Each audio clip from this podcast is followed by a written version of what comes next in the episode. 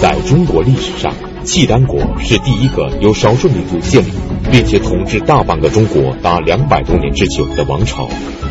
契丹王朝之所以能有这样的辉煌，关键在于它实创了一种先进的政治制度，而这种制度至今仍然被我们沿用。那么，这到底是一种怎样的制度呢？请继续关注北京市海淀教师进修学校高级教师袁腾飞讲述《塞北三朝之辽》第三集《太祖建国》。呃，上一讲啊，咱们讲到啊，契丹又到了这个选选可汗之年。本来这个阿保机呢，想意思意思啊，举行这么一个典礼。结果呢，一个汉族的谋士跟他讲啊，中原天子全是世袭自立，没见过有选举这种事儿发生的。阿保机就打消了选举可汗的这个念头。那么给他出主意的这个人是谁呢？提起此人，大大的有名啊，是吧？我们听杨家将，这个跟杨家打仗的契丹将领。姓韩是吧？这个评书里一讲说，谁跟这个杨家打仗啊？呃，韩昌、韩延寿啊？说这个萧太后有仨闺女啊，三个公主，老大嫁给这个韩昌，老二嫁给杨四郎，老三嫁给嫁给杨八郎，大公主嫁给了韩家。那这个韩家他应该是汉人呢？是吧？那姓韩嘛，他应该是汉人嘛。契丹贵族就俩姓啊，一个耶律，这是皇族；一个萧是后族，对吧？那姓韩的肯定是汉人，是吧？那么这韩家为什么能做驸马爷呢？是吧？因为他们的祖先对于在契丹建国的这个过程当中居功至伟啊，一位叫韩延辉，还有一位叫韩之谷。那么当时。给阿保机出主意的，就是这位韩延辉。我们看啊，大凡历史上这个骑马民族建立王朝，最后他能够入主中原，混一天下，在这个过程当中，一定会有中原的知识分子给他出谋划策，辽西夏金，以至后来的元。乃至后来的后金，也就清，概莫能外啊。所以这一次也是，当契丹实行可汗改选的这个时候，韩延辉跟阿保机讲：“咱不要改选啊，不要改选。那不要改选怎么办？仿照中原制度，对吧？你是可汗，你只要叫这个名字，叫可汗，你就老存在着一个到点改选的这个意识在里边。”对吧？你你你比如你你叫总统，那总统必总统没有说世袭的，对吧？你就得到点几年几年就得一选。那你要想世袭怎么办？改叫皇帝，你称帝这事儿就解决了。皇帝没有选举的，是吧？从古至今，从秦始皇统一，没听说皇帝选举，是吧？皇帝有任期，四年咱咱咱选一新皇帝，没有这样的。哎，所以阿保机茅塞顿开，明白了，是吧？明白了，不叫可汗了，对吧？改叫皇帝啊！公元九百一十六年，阿保机正式建国称帝，国号大契丹。九百四十七年改为辽。契丹的国号啊，几经变化，它几经变啊，契丹、辽、辽、契丹，对吧？老变。那你后来呢，就一般就用辽作为它的这个。通称啊，咱就不是契丹辽来回变了。当时这个阿保机这个建国的时候啊，国号是大契丹啊，自称天皇帝，然后这个树律氏为帝皇后啊，然后立自己的长子耶律倍啊，这个耶律倍，呃，这个倍字儿就已经是汉语了，是吧？这个他的契丹语的名字叫图玉啊，耶律图玉啊。那么他这这个时候等于就是已经有了汉名了。这个阿保机建国之后啊，改名为耶律义，一亿两亿的亿啊，耶律义就不再叫阿保机了。哎，等于这个阿保机是这个呃契丹语的名字，他也起了汉名了，就说明他接受了中原王朝的这一套这个礼法啊，然后封这个耶律倍为太子、皇太子，号称仁皇王啊，用天地人给自己呃给皇后给儿子来这个命名啊，天皇帝、帝皇后、仁皇王是吧？所以这样一来，他正式建国称帝。在阿保机称帝建国的过程中，汉族谋士韩延辉居功至伟。他不仅为阿保机出谋划策，而且契丹的各项典章制度也都出自韩延辉之手。那么汉人韩延辉是怎么成为阿保机的谋士的？阿保机为什么会对他如此的信任？这个人呢，他本来是幽州地方官刘守光的部下啊。咱们讲啊，说当时这个呃。五代十十国嘛，是吧？群雄并起，天下大乱。中原王朝梁唐晋汉周五十多年更迭很快，这个很多地方啊，就是梁唐晋汉周他也控制不了的。不光是南方出现了十国，是吧？就是北方有一些地方他也控制不了，比如幽州，就咱们今天北京，是吧？这个地方啊，它就是这个节度使是自立的。那么，在这种混战的过程当中，每一个地方的豪强军阀都想壮大自己的力量，广结外援。幽州地近契丹，所以这个刘守光啊，就极力的巴结契丹。怎么巴结契丹呢？任阿保机为叔，述律后为婶儿，是吧？以叔礼、叔父礼待阿保机。以这个婶娘的这种礼节带这个述律后，所以一旦有人跟他开战，打起来了，他就派人去这个契丹请兵啊！你你这人挨打了啊，叔您得帮个忙是吧？你得来请兵，派谁去的呢？就派这个韩延辉去了，是吧？韩延辉一入契丹，见到阿保机之后，长衣不跪，作了个揖，不下跪。阿保机腾这火就上来了。是吧？你主子是我侄儿，对吧？跟我叫叔。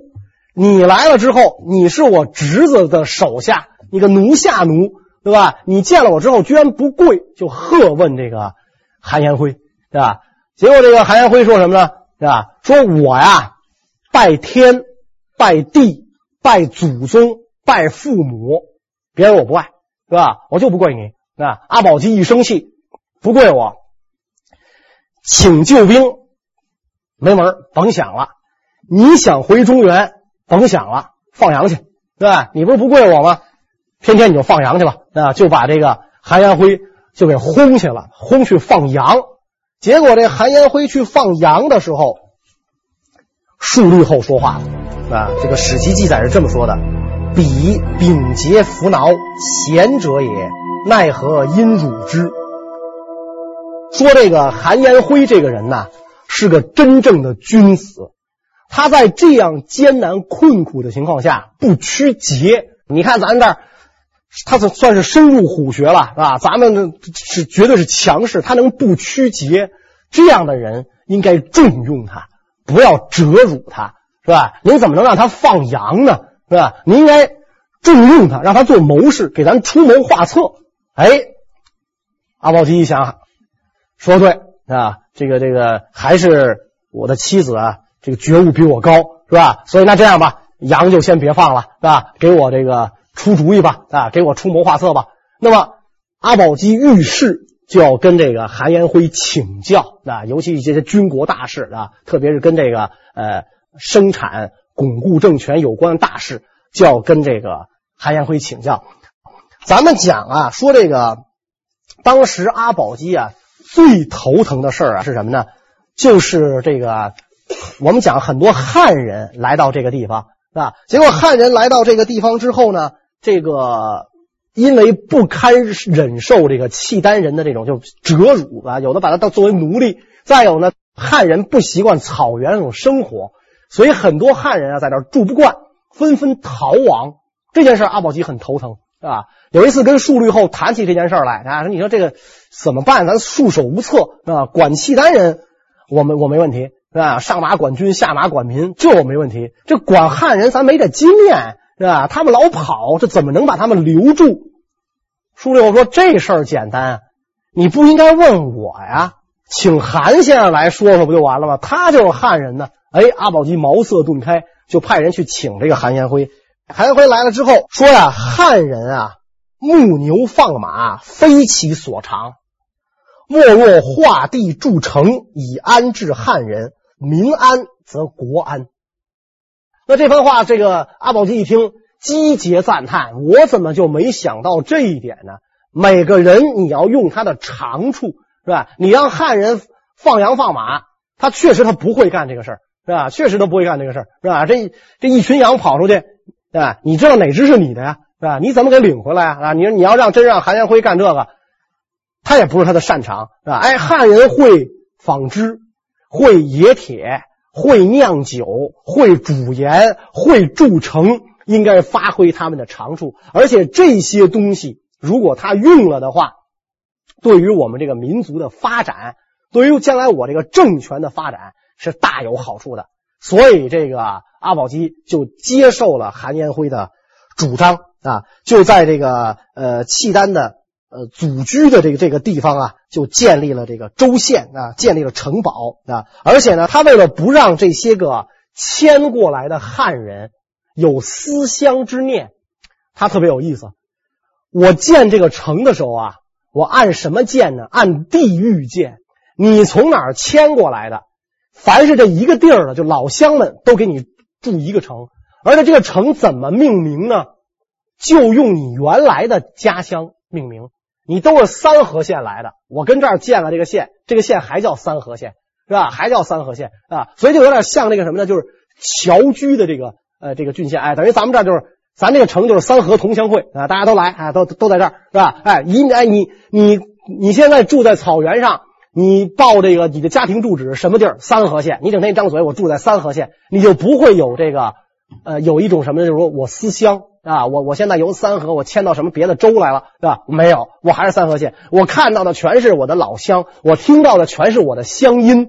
那这样一来，你就在这个地方安居乐业了，是吧？其实这个，呃，用《红楼梦》里的一句“反认他乡作故乡”，对吧？你就这个安居乐业，你就不会逃亡。啊，然后呢，这个呃，凡是以后这个契丹贵族对外征战被俘的中原百姓，一律都用这种办法啊，都采用这种办法设立这种这个州县，让这个草原上啊，在这个呃北方地区兴起一座一座的新城啊，特别是安置这些中原的这个移民。所以这样一来的话，韩延辉出的这个主意，这个好极了呀。是吧？这个主意一出，等于是这个呃，这个汉人啊，在这个契丹这个地方就能够定居下来啊，能够帮助这个契丹发展起来啊。所以史籍上啊，对韩延辉有这么一段评价：延辉始教契丹建衙开府，筑城郭，立市里，以处汉人，使各有配偶。垦役荒田，由是汉人各安生业，逃亡者亦少。契丹威服诸国，延辉有助焉。韩延辉可以说是居功至伟啊！他等于这个呃，帮助汉这个呃契丹把这个混乱的这种形势定了下来。在韩延辉的帮助下，太祖阿保机筑城立市，安置百姓，而后建国称帝。对于契丹民族来说，建立国家无疑是民族发展过程中至关重要的一步。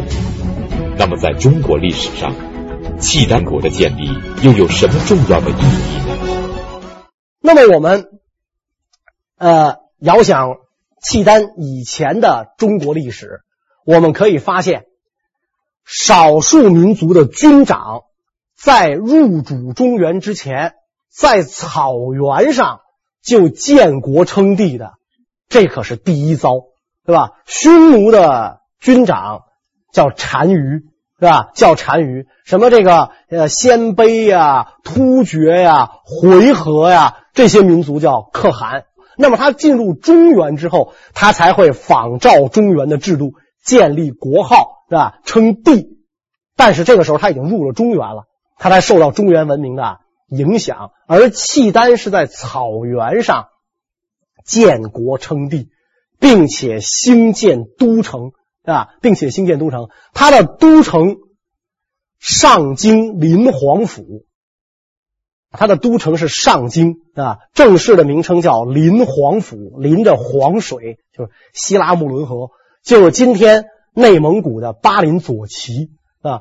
呃，有人讲啊，就现在这个也有。争论，有人讲说这个上京临皇府是北方民族在草原上建立的第一座城市，以前没有，是吧？以前我们说这个汉跟匈奴打仗啊，这打着匈奴，漠南无王庭，啊，王庭迁到了漠北，那显然是帐篷，城怎么能迁到漠北去呢？是吧？然后突厥是这个李靖也好啊，这个李基也好，大破突厥，对吧？这个。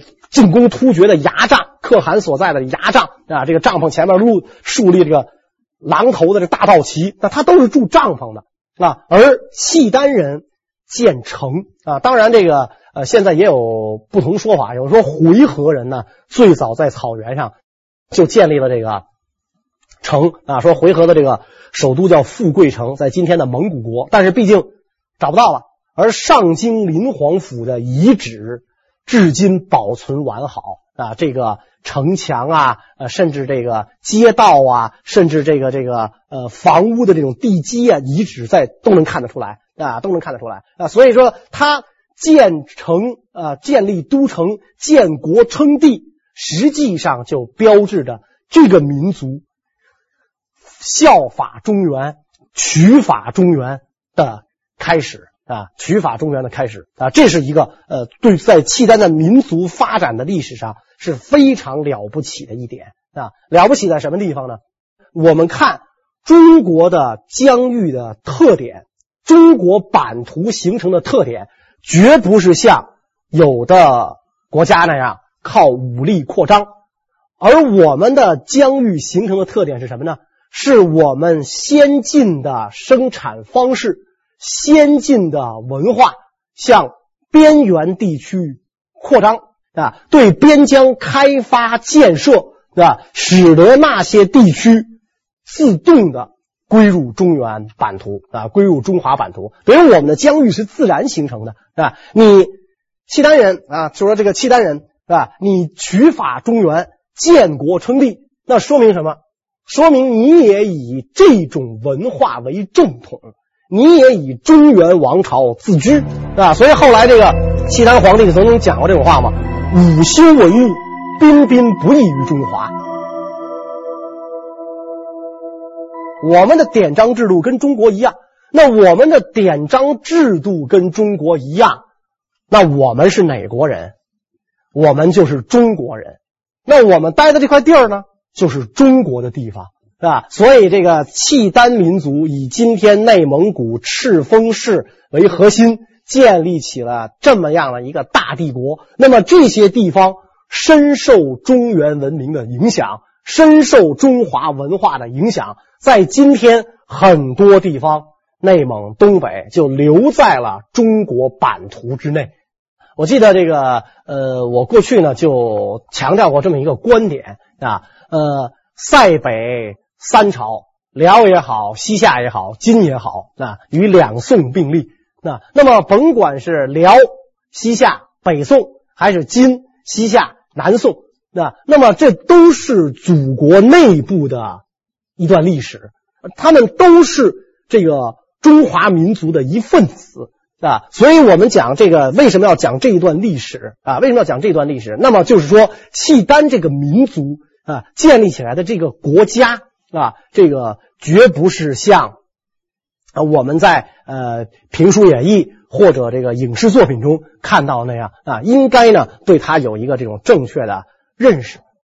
契丹建国之后，阿保机重用有能力的汉臣，并在他们的帮助之下，结合中原法度和本民族的特点，完善了契丹的典章制度。在契丹的制度中，有一项政治制度一直为后人称道。而且至今仍然都有人用。那这到底是一种怎样的制度？契丹呐，它有什么制度最值得后人称道？概括起来四个字儿：一国两制。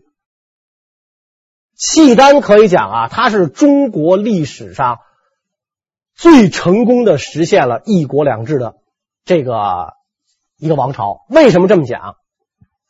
中原人看待少数民族入主中原，我们非常得意，说了一句话：“胡虏无百年之运。”啊，这个简简单说，胡无百年运。你少数民族入主中原，你不会超过一百年。是吧？为什么你不会超过一百年？你比我落后，啊，你落后民族征服先进民族，往往是被先进民族的先进文化所征服，啊，这马克思说的话，对吧？哎，所以你先是你羡慕我，你打我是因为你羡慕我游牧民族，我快马弯刀我就把你征服了。征服了之后，你面临着两个选择，你你落后吗？你落后，你征服了我先进的。你人数又少，所以你面临的两个选择，哪两个选择呢？第一，就你学我；第二，就你不学我，对吧？啊，就就就就这么两个选择嘛。你学我，你不学我，你学我，你就变成我了。还有你吗？是吧？还有你吗？对吧？快马弯刀，我干不过你。子曰诗云，我是祖宗，对吧？你一旦从马上下来，把刀插鞘里，捧起书来读。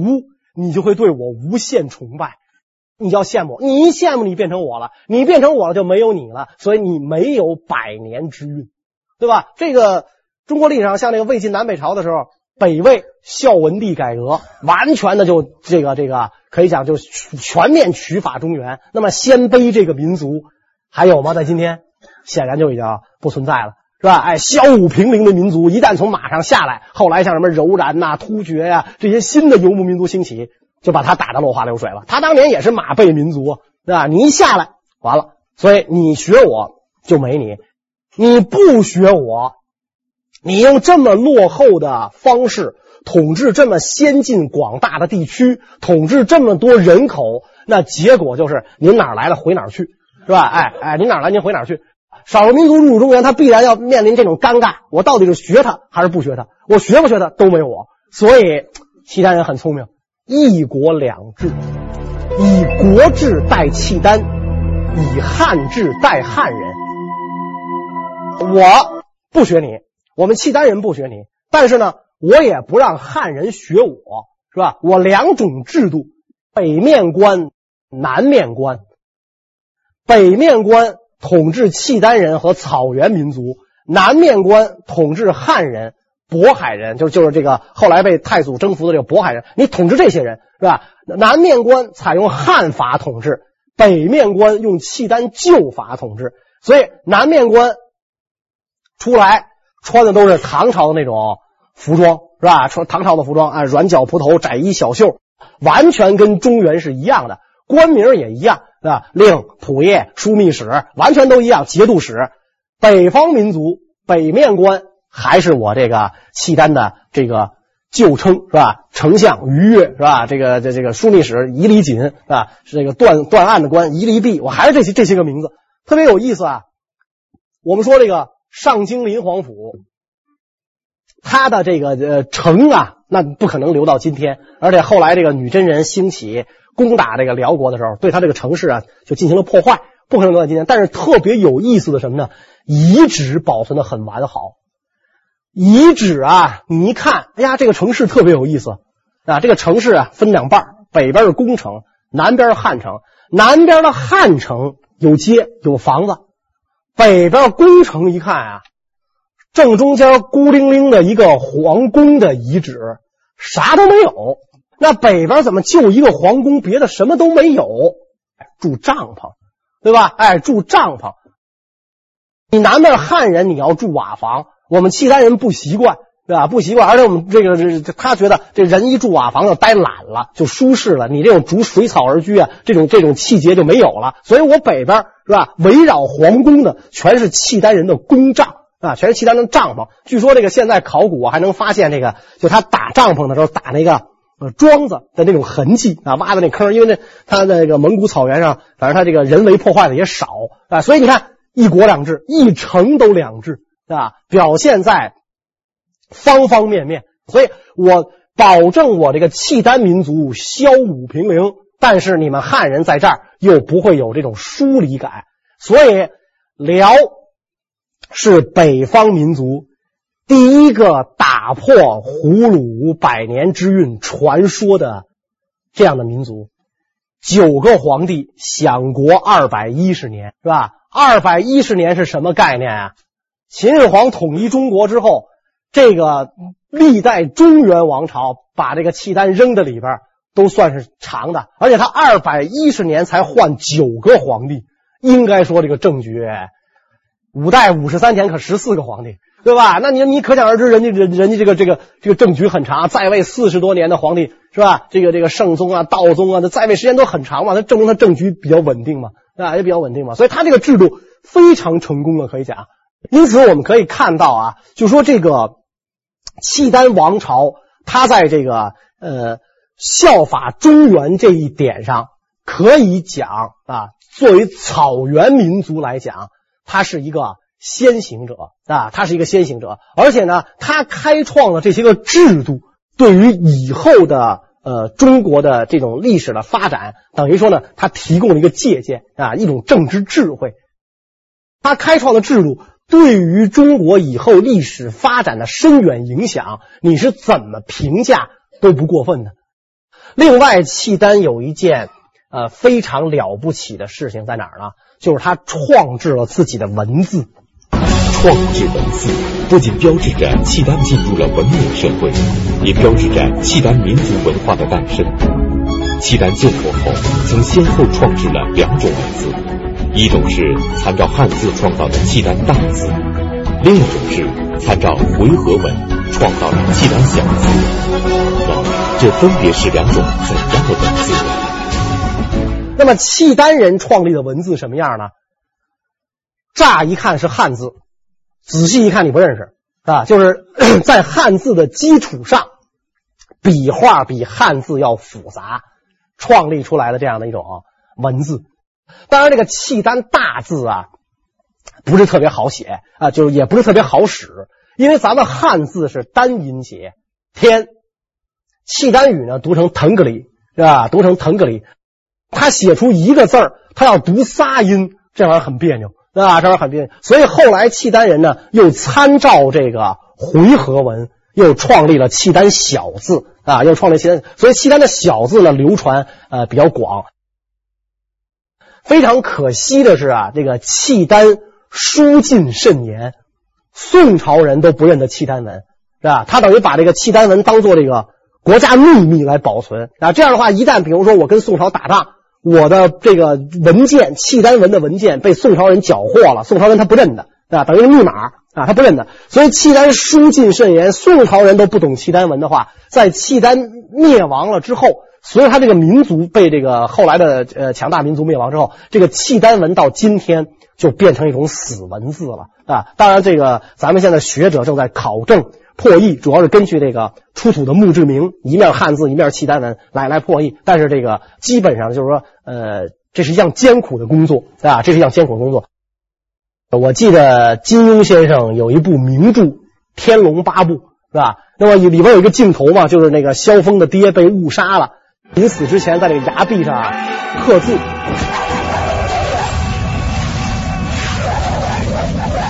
我印象非常清楚。香港的那个版本，让萧峰的爹刻的是蒙古文，而咱们大陆的这个拍的这个《天龙八部》，那么让萧峰的爹刻的就是契丹文，啊，就是那种就是就是乍一看是汉字，仔细一看你不认得啊，就是契丹文。所以契丹人创造自己的文字，标志他进入这个文明社会，对吧？标志他进入文明，这些汉臣们出谋划策，啊？所以这个呃，契丹的这个国力蒸蒸日上。在国力蒸蒸日上的情况下，出现了一件令太祖皇帝，就是这个呃耶律阿保机啊，现在叫耶律义了，十分伤心的事情。什么事情呢？韩延辉跑了。韩延辉曾经为契丹建国立下了汗马功劳，他不仅帮阿保机稳定了政局，还为契丹草创了典章制度。因此，阿保机视他为左膀右臂，并赐予高官厚禄。那么，既然如此，韩韩延辉又为什么要离开契丹？他为什么跑了呢？他想家了，是吧？他想家了，想家了呢，所以他回去探望母亲。所以后来有了一出戏叫《四郎探母》，是吧？《四郎探母》里面的四郎呢叫杨延辉。对吧？叫杨延辉。那么有人就现在的这个呃，甭管是历史学家呀，还是民俗学家呀，就在考证说，很有可能这个《四郎探母》里的杨延辉原型就是韩延辉，是吧？因为韩延辉他可能在这个契丹待的时间太长了，是吧？这个他也不太习惯这个契丹的这种生活，那毕竟跟自己的成长的环境、跟自己的家乡啊差距太大了，所以这个韩延辉就跑了。跑之后，他回到自己的这个家乡。重新投在了这个刘守光麾下啊，投投在了投在了幽州节度麾下。结果他遭人妒忌，因为他才华横溢嘛，是吧？他能帮助契丹建国，你想他有多大的本事啊？才华横溢，是吧？才华横溢就这个木秀于林，风必摧之；人疏于众，众必非之，是吧？那这个呃，有一个大谋士记住他，整天给他小鞋穿，他一气之下又跑了，是吧？又跑之后就投宿在自己的。朋友家里啊，就投到这朋友家里，他就跟这朋友说：“说我这个太不得志了，是吧？我本来以为这个中原故土啊啊，我回来之后会善待我，这还不如跟契丹呢，是吧？所以怎么办呢？我还得回契丹，是吧？哎，他说我还得跑回去，我还得回契丹。结果他这一说他要回契丹，那个他那朋友就就吓坏了，你疯了？你从那个契丹跑出来的？”是吧？人家没有通缉令都发了，是吧？这海捕文书这逮你呢，你回去不是自投罗网吗？是吧？这个结果，这个韩延辉啊，微微一笑啊，说：“你不了解这个阿保机这个人啊，我了解他。我回去啊，肯定没事。为什么没事呢？我跑出来的时候啊，他肯定特别伤心，是吧？哎，他得伤心欲绝，所以他失去我就像失去一条胳膊一样。我回去。”他得对我高接远迎，你放心，我肯定没事。于是韩延辉就回了。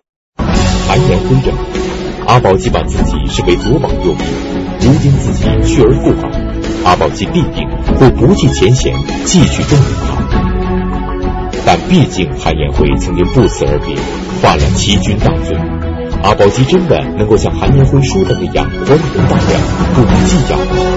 亦或是会一气之下杀了他呢？韩延辉出走之后，这个太祖皇帝是茶不思饭不想的琢磨韩延辉啊，啊，结果有一天梦见一只白鹤飞入帐中，太祖皇帝一觉醒来，兴奋异常，高兴的对周围的这个大臣们讲啊，韩延辉要回来了，啊，韩延辉要回来了。果不其然，几天之后，韩延辉回来了。啊，这太祖皇帝见了面也得问他呀，啊，说我对你挺不错的呀，你为什么要逃走啊？韩延辉怎么回答的呢？他这么说的：望亲非孝，弃君非忠。臣虽挺身逃，臣心在陛下，臣誓以复来。我呀，不顾父，不养老母，我不孝啊！我抛弃旧主，我不忠。